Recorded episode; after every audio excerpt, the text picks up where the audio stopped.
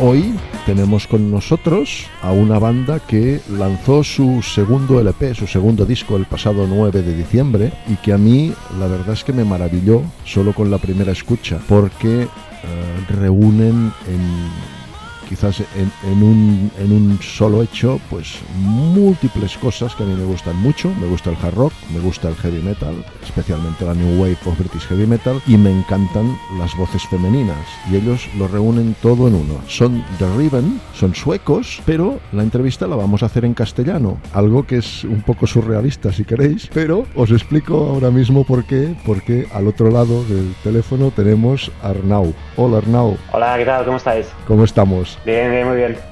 Bien, como podéis ver, Arnau habla perfectamente el castellano porque se da la casualidad de que es catalán, ¿no, Arnau? Sí, exacto, soy nacido y criado en Barcelona. Pues explícame qué hace un barcelonés en Suecia tocando con una banda como esta. Bueno, pues eh, terminé aquí por, eh, por la banda, más que nada. Eh, yo me fui a estudiar música a Londres, estudié la carrera de música allí y ahí conocí a Max y a Tota, el bajista y la cantante de The Riven. Y de hecho empezamos The Riven en, en Londres y al cabo de un año o así decidimos mudarnos todos para aquí, para, para Estocolmo, en Suecia. Y aquí hemos seguido con la banda. Bien, el resto de la banda son suecos, entiendo todos, ¿no? Exacto, todos son suecos. Pues si, si me permites, puedes introducirlos un poco, que los conozcamos, cuál es su, su background, etcétera, etcétera. Eh, sí, bueno, pues tenemos a Yusi la batería, eh, Max que toca el bajo, a Joaquim eh, la guitarra, yo también estoy en la guitarra y Tota que es la cantante. Muy bien, vosotros lanzasteis vuestro primer disco, si no me equivoco, en 2019, ¿es así? Sí, es correcto, en eh, marzo o abril de 2019. Pero es un disco sensiblemente distinto de este segundo disco que habéis hecho porque en el interín entre el primer y el segundo disco incorporasteis una segunda guitarra. ¿Por qué incorporáis la segunda guitarra? Eh, bueno, la, empezamos, Jo- Joaquim, que es la segunda guitarra que se ha incorporado para este disco, es un amigo nuestro y de hecho todo empezó porque hicimos un eh, concierto tributo a, a aquí en, en Estocolmo, en un bar para el Día de San Patricio, que es la fiesta nacional irlandesa, digamos. Y eh, bueno, era básicamente de Riven más él para poder conseguir esas guitarras de Phil Lizzy, ¿no? Que necesitamos dos. Y nos gustó mucho tocar con él y aparte es un bu- muy buen amigo nuestro y nos llevamos muy bien, así que decidimos preguntar si se quería unir al grupo para llevar un poco de ese, ese sonido de guitarras gemelas a The Riven. Sí, porque el primer disco era un disco muy hard rockero, muy en la línea del hard rock nórdico, lo que se hace en Suecia, en Dinamarca, en, en Finlandia incluso, pero este segundo disco se me hace un pelín más duro que el primero. Un pelín más heavy metal. ¿Es eso lo que queríais conseguir con la segunda guitarra? Eh, sí, bueno, creo que ha salido un poquito así, pero la verdad es que no le dimos muchas vueltas al, al sonido que queríamos conseguir. Nos- nosotros, la manera que componemos las canciones es todos en el local de ensayo, igual alguien lleva una idea, rollo un riff o una letra de una canción o una melodía y desarrollamos todas las canciones todos juntos. Eh, y entonces eso lo que hace es que las canciones pues son un producto de las influencias que tenemos todos en ese momento. Y supongo que también el, al haber cambiado dos integrantes desde el primer disco, porque también hemos cambiado batería, aparte de incorporar a Joaquín, pues tienes un montón de influencias nuevas, aparte de otras cosas que hemos estado escuchando los demás y tal. Y entonces pues las canciones que fueron saliendo fueron sonando distintas. Bueno, realmente este disco que se llama Peace and Conflict, que lanzasteis el pasado mes de diciembre, para mí es uno de esos discos que es una pena que salieran en el mes de diciembre porque al salir tan tarde evita estar en las listas de los mejores del año. Pero para mí probablemente si hubiera salido en septiembre en agosto, estaría dentro de los mejores discos del año. Supongo que estáis satisfechos, ¿no? Sí, sí, no, muchas gracias. Eh, sí, sí, estamos muy satisfechos. La verdad, estamos muy contentos como ha quedado. En verdad, la intención era que saliera para septiembre o octubre, pero como hay una, la producción de vinilos ha estado muy parada o muy atrasada últimamente,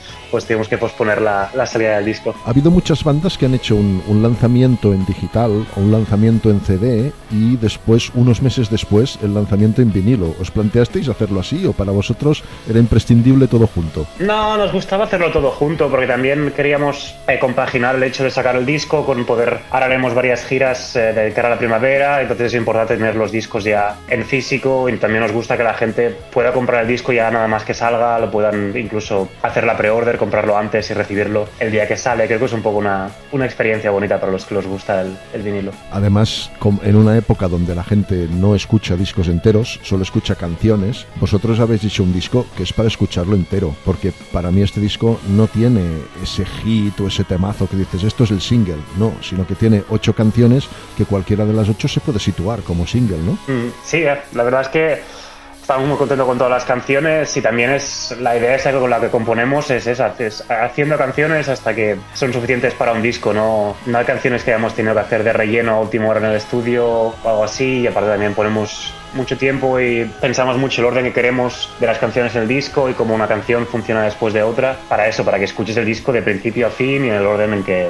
en que está puesto. Otro de los, otra de las diferencias entre el primero y el segundo de vuestros discos es que el primero lo vinisteis a grabar a Madrid, si no me equivoco, y el segundo lo habéis Ujú. grabado en Suecia, en, en una cabaña, si no me equivoco, en algo así, ¿no? Sí, exacto. Este segundo disco, lo que hicimos, la familia de Tota, la cantante, tiene una cabaña al sur de Suecia que está, bueno, básicamente en, en medio del bosque. Hay un par de cabañas de vecinos, o bueno, son como casitas de, así de madera. Y lo que hicimos fue ir los cinco para allá, con la furgoneta llena con los instrumentos, la batería, los amplios y todo. Y básicamente sacar todos los muebles fuera de la cabaña y montar ahí nuestro, como si fuera nuestra sala de ensayo. Pero aparte yo tengo, bueno, pues cacharros para grabar y tal, he grabado algunas bandas. Y básicamente grabé yo el disco con lo que teníamos y alguna cosilla que pedimos prestada de amigos y nos grabamos y producimos el disco nosotros mismos allá. Y en, en pleno centro de la naturaleza, naturaleza sueca que en sí ya es exuberante, supongo que esto también se ha filtrado un poco en el disco, ¿no? Sí, la verdad es que sí, tener la posibilidad de desconectar y si te estás se te está calentando la cabeza, pues podías salir a una vuelta y en medio del bosque durante un par de horas y luego volver al estudio con la cabeza fresca fue un cambio importante. También nos gustó mucho grabar el primer disco en Madrid, pero bueno, es otra experiencia, no hay tanta opción de relajarse. Bien, como, como te decía, para mí el disco es, es una pequeña obra maestra, es un grandísimo disco. Me gustaría, si te parece, que lo repasáramos canción por canción para que la gente se haga una idea de lo que es. Em- empezáis el disco con un tema que se llama On Time, que ya es un trayazo en sí, es una gran manera de empezar, ¿no? Sí, es una canción muy directa, porque yo creo que debe ser de las canciones más cortas, la canción más corta del disco, y muy rockera y muy directa. Verso estribillo, verso estribillo, solo y estribillo. Sí, pero además un estribillo tremendamente pegadizo, es un estribillo de esos que cuando lo oyes la primera vez ya se te queda en la cabeza. Sí, sí, la- se le ocurre mucho y toda la, con la melodía del estribillo, aparte tenemos también la, la melodía de las guitarras que responde a su voz, muy pegadizo. Bien, el segundo tema es The Taker, cuéntanos un poco. Eh, bueno, pues The Taker yo creo que sigue un poquito la línea de, de On Time con esa, ese lado más rockero nuestro, pero es una canción un poco más larga y sí que tiene un, un outro con un, un solo de guitarra bastante más largo, hay un solo de guitarra que es con las dos guitarras haciendo armonías, perdón, y claro, lleva, luego otra vez vuelve la voz. Es un poco un tema así más rockero, pero que ya se va un poco expandiendo a otras posibilidades, que es donde, donde va llevando el disco a partir de allá. Este tema quizás marque un poco lo que es lo que es vuestro estilo, es decir, la voz y las guitarras se complementan perfectamente bien y se responden unas a otras. Esta es una de las características de la banda. Sí, creemos que sí. Somos, nos gusta a todos, eh, digamos, desarrollar nuestros instrumentos y aparte hacerlos funcionar con el otro. Por ejemplo, hay una parte en The Taker que estoy yo pegando un solo de guitarra, pero encima está cantando Tota. Y en el disco nos gustó más que estuviera su voz un poco más al frente y dejar la guitarra un tiempo atrás para que luego pueda volver a venir para adelante. Nos gusta mucho jugar con las dinámicas de los diferentes instrumentos y su diferente posición, digamos. Sí, y eso es algo que se nota mucho en el disco porque te tienes que estar pendiente, porque cada canción tiene alguna sorpresita que no te esperas y algún cambio o algún giro que la hace distinta a las demás. Claro, exacto, y aparte también te da algo para, para la segunda escucha, ¿no? Puedes escuchar el disco una vez y te hostia, esta parte me ha gustado mucho, luego la escuchas la otra vez, ah, que hay una, que se pega aquí una línea de bajo bestial el tío este. Vas sacando capas. Bueno, la tercera canción es la que da nombre al disco, que es Peace and Conflict. Sí, Peace and Conflict ya empieza a tirar un poco, supongo, un, sonido un poco más pesado y un poco psicodélico a la vez también. Es la primera vez en la intro tenemos un sintetizador también, que no creo que no habíamos usado antes en la banda. Pero sí, es un sonido un poco más atmosférico que las otras, no es tan directo, pero también tiene un estribillo bastante grande y pesado. Después viene un temita muy corto, además titulado en castellano, que para mí yo entiendo que es una intro de lo que viene detrás, ¿no? Que es La Puerta del Tiempo. ¿Por qué La Puerta del Tiempo y no The Door of Time? Bueno, la puerta del tiempo es porque la- esa temita está tocado con eh, guitarra flamenca y entonces pues nos pareció apropiado dejarlo en castellano para que la gente ya pudiera olerse lo que le venía. De hecho, la guitarra flamenca también es una, una cierta novedad porque no es habitual en Suecia que se toque con guitarra flamenca, ¿no? Mm, No, no, no es muy común aquí. Fue una cosa que pillé al, al principio de la pandemia. Como tenía un poco tiempo extra, pues eh, aprendí un poquito. De, empecé a, a aprender un poquito de flamenco y bueno, y quería plasmarlo ahí en el disco también. Bien, lo que viene después de, de La Puerta del Tiempo, para mí es una de estas canciones que te atrapan. Te atrapan desde el principio y cuando la escuchas no puedes evitar, cuando termina, volver atrás y volverla a escuchar, que es un, un medio tiempo espectacular que se llama Sorcerers of the Sky. Sí, la- también creo, creo que es mi canción favorita del disco, esa de hecho.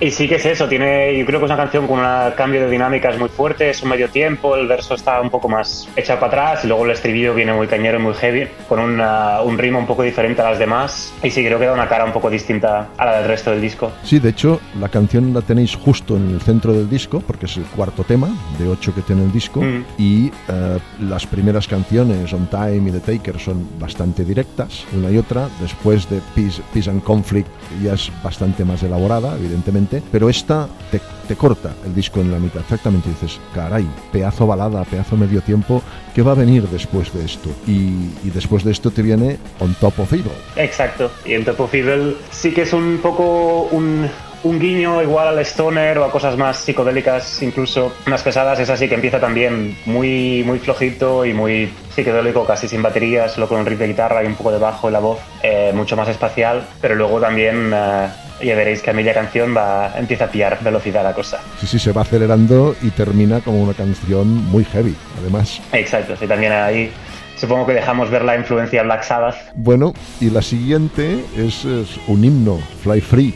Sí, esa sí que es una canción, eh, yo creo que un poco da, recoge un poquito el disco, vuelve a cogerlo donde hemos empezado, una canción más, más directa, más rock and rollera, con un estribillo así más potente. Y es una canción que para nosotros es mucho de escuchar en el coche mientras conduces por la carretera y tiene ese tipo de, no sé, de vibe.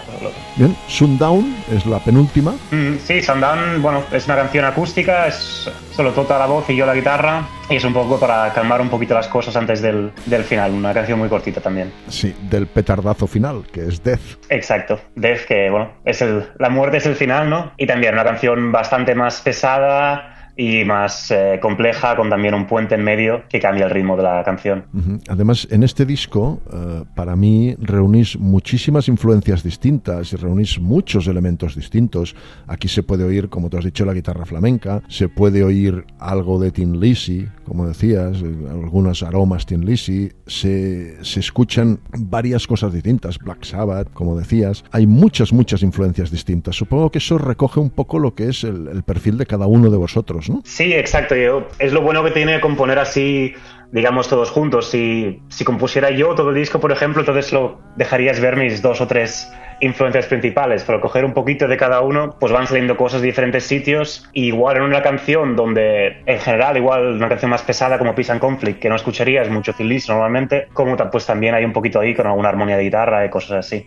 Es una buena manera de mezclar varias cosas. Para mí lo que, lo que más destaca, lo que más destaca del disco es la voz de Tota. Tota tiene, tiene una voz que es algo fuera de serie. Supongo que sois conscientes de esto y que lo vais a explotar a tope, ¿no? Sí, sí, somos muy conscientes y estamos eh, súper encantados con su voz, una, como una voz muy potente y aparte con capacidad de dar muchos colores distintos y con un rango muy bueno. Mm. Sí, sí, sí, pero tiene rango, es espectacular, o sea, una voz femenina que te saca unos graves tremendos, aparte de, de los agudos y los medios ya ni te ni cuento, lo que son los medios de Tota. En fin, una grandísima voz y bien, ahora queda lanzamiento del disco el mes pasado y empezar a promocionarlo en directo. Eh, ¿Qué tenéis previsto para el directo? Bueno, ahora lo que hacemos, bueno, hemos hecho en Estocolmo a finales de diciembre los conciertos de presentación del disco, que tocamos el disco entero, un poco una, una fiesta para celebrar este disco. Y ahora los planes son de cara a la primavera, pues empezar a hacer giras para promocionar el disco. En marzo estaremos por España, que saldrán las fechas de aquí poco. Estaremos casi tres semanas de gira solo por la península. Así que ya sabéis, si podéis acercaros a, a escuchar este disco en directo, venid. Y luego por abril y mayo también estaremos por Francia, Alemania y diferentes partes de Europa. Es decir, que la gira española será una gira con 9 o 10 fechas al menos, ¿no? Sí, sí, de hecho creo será igual casi 15 fechas. Bueno. Falta confirmar alguna cosilla, pero eso no puedo anunciar nada aún, pero sí, será larguita. Sí, sí, Entiendo que no puedas anunciar, lo que sí es evidente es que en Barcelona estaréis, o al menos cerca de Barcelona, y que os podremos ver. Sí, sí, eso sí. en casa hay que tocar. Perfecto, perfecto. ¿Vais vosotros como cabezas de cartel o viene alguna banda más? Eh, no, somos nosotros como cabezas de cartel y estamos intentando cerrar para tener alguna, alguna otra banda invitada o compartiendo el escenario en algún, en algún concierto, pero ya veremos a ver cómo queda la cosa. Bien, eh, ¿cómo está el, el panorama de, de la música metal ahora en Suecia? Porque en España no está muy bollante, que digamos. Supongo que ya lo sabrás. Sí, a ver, aquí en Suecia hay, yo creo que hay muchos, bueno, muchas, muchas bandas que hacen música metal y hard rock muy buenas y muchas bandas que están exportando mucha música al resto del mundo, al resto de Europa y sobre todo considerando la población que hay en Suecia, que debe ser una cuarta parte o algo así de lo que hay en España, por comparar. A nivel de conciertos, otra vez, para la, para la gente que hay, hay bastante movimiento aquí de conciertos, de salas donde puedes ver conciertos y todo. Lógicamente, pues uno siempre quiere más, siempre quiere poder ir a más conciertos o tener más salas cerca, pero dentro de lo que cabe hay muchas, muchas salas que apuestan por la música en directo y música original también, que se agradece mucho. Tanto en ciudades grandes como en Estocolmo, donde vivo, como en sitios más pequeños también hay varias apuestas y muchos festivales también. Aquí en España tenemos un, un efecto perverso que nos dejó la pandemia, no sé si en Suecia pasa, y es que hay una sobresaturación tremenda de conciertos. Todas las bandas internacionales, las grandes bandas internacionales y bandas medianas que en 2020 y 2021 no pudieron girar, están girando ahora no con un disco de estudio, sino con dos,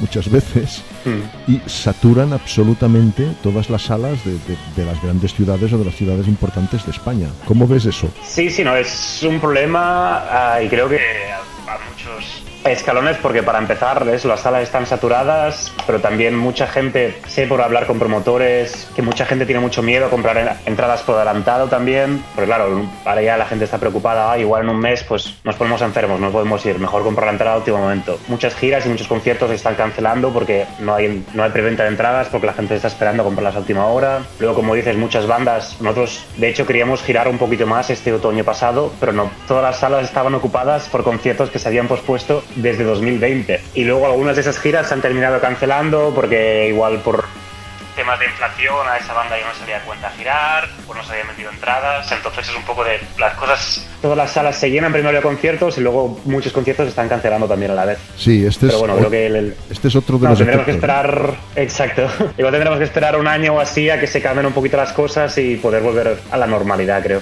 Como te decía, es otro de los efectos de, de la pandemia y es que la gente no compra entradas anticipadas, se venden muy pocas entradas anticipadas y claro, el promotor tiene que decidir qué hace, ¿se la juega o no se la juega? Y, Mm. y muchos, muchos conciertos, además conciertos importantes, se han cancelado y se están cancelando. Sí, sí. Y a ver, eh, de una forma u otra lo entiendes, ¿no? Porque, como tú bien decías, hay sobresaturación. Igual en el mismo fin de semana en Barcelona tienes tres conciertos grandes de rock. Y entonces el promotor, hostia, hoy tocan estos, mañana estos y, ma- y el domingo nosotros. Y encima he vendido pocas entradas. Pues igual es hacer una decisión al final que no quieres hacer, pero bueno. Sí, y hay otro, hay otro efecto que ha salido de la pandemia, antes ya había, pero ahora es muchísimo más exagerado, que son las bandas tributo. Las bandas tributo nos están bloqueando todas las salas y además metiendo mucha más gente que las bandas con temas propios. ¿Pasa esto en Suecia o allí no? Sí, sí, aquí pasa mucho y sobre todo se ve también en, en muchos bares de lo que es el típico bar de rock en ciudades más pequeñas que hacen ahora ya después de la pandemia están apuntando solamente por bandas tributo en fines de semana porque saben que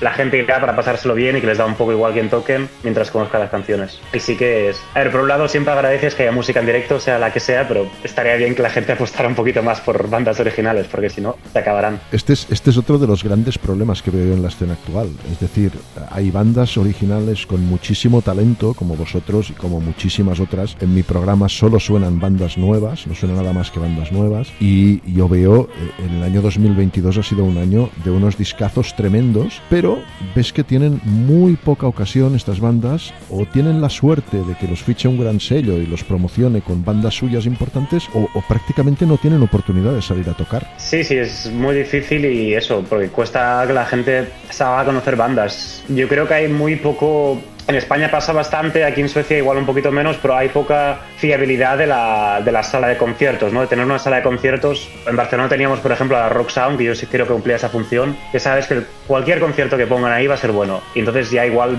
yo iba a ver a, a Rock Sound a quien fuera, porque sabes que te va a gustar más o menos, más que menos quien toque. Y ahora la gente pues sí que apuesta un poquito por eso menos y ya solo vas a grupos tributo, porque no te la, no te la quieres jugar, entre comillas, a ver un grupo que no te guste tanto, que bueno, al final una banda original que pueden ser igual 10 euros de entrada, tampoco pasa nada por si una vez de vez en cuando no te gusta mucho. 10 euros, 10 euros de entrada como mucho y además con la garantía de que vas a descubrir algo nuevo. Puede que no, como tú dices, pero como lo descubras, dices, ostras, esto es fuera de serie. Eh, sí, sí, exacto. Pero Sí, y en Barcelona ahora, eh, tú has mencionado la Rock Sound, yo te añadiría otra, que es la Monasterio, que era otra sala que cumplía muy bien con, con la función esta de bandas nuevas o bandas pequeñas que no, que no llenan una sala como bóveda. Ninguna de las dos está activa, las dos se han cerrado. Esto ah, también- cerró el monasterio también.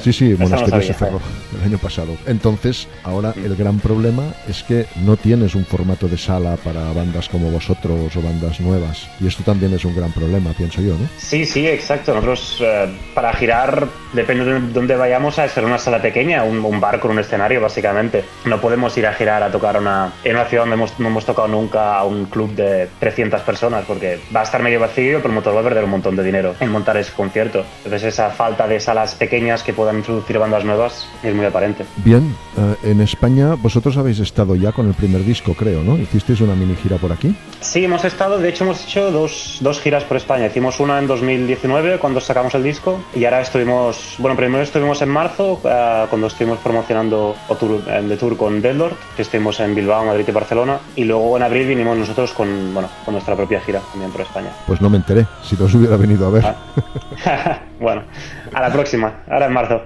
Exacto, en marzo seguro que no fallamos. Bueno, Arnau, Mm. yo- un placer hablar contigo, un placer conocer a The Riven, porque ya te digo, insisto, para mí es uno de los discos del año, es un grandísimo disco el que habéis hecho, un giro de estilo que además os viene muy bien, porque os, os destacáis un poco de, de la multitud de bandas que hacen hard rock o que hacen heavy metal en, en Suecia, y os da Mm. una impronta muy personal este disco.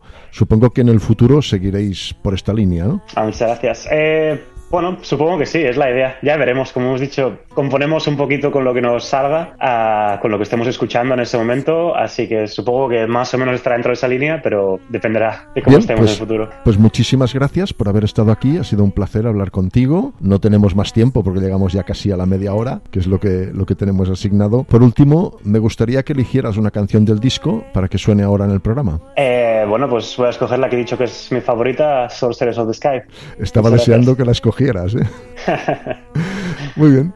Pues muchísimas gracias, Arnau. Un placer y no- nos vemos en marzo. A ti, Kim, nos vemos. Y ahora, para todos vosotros, elegida por el propio Arnau de The Riven, Sorceress of the Sky.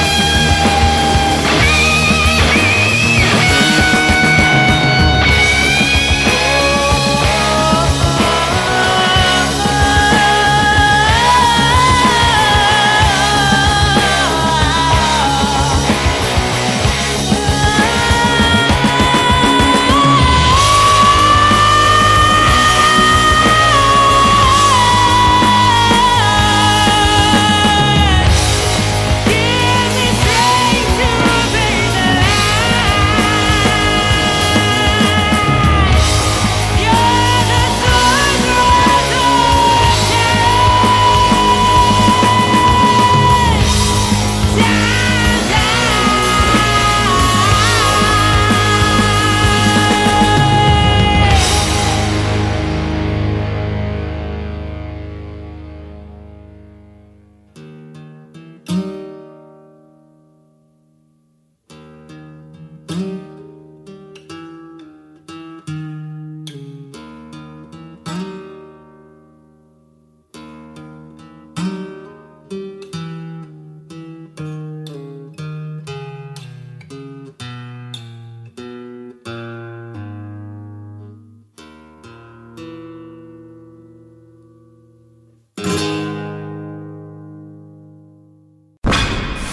Tu radio en Internet.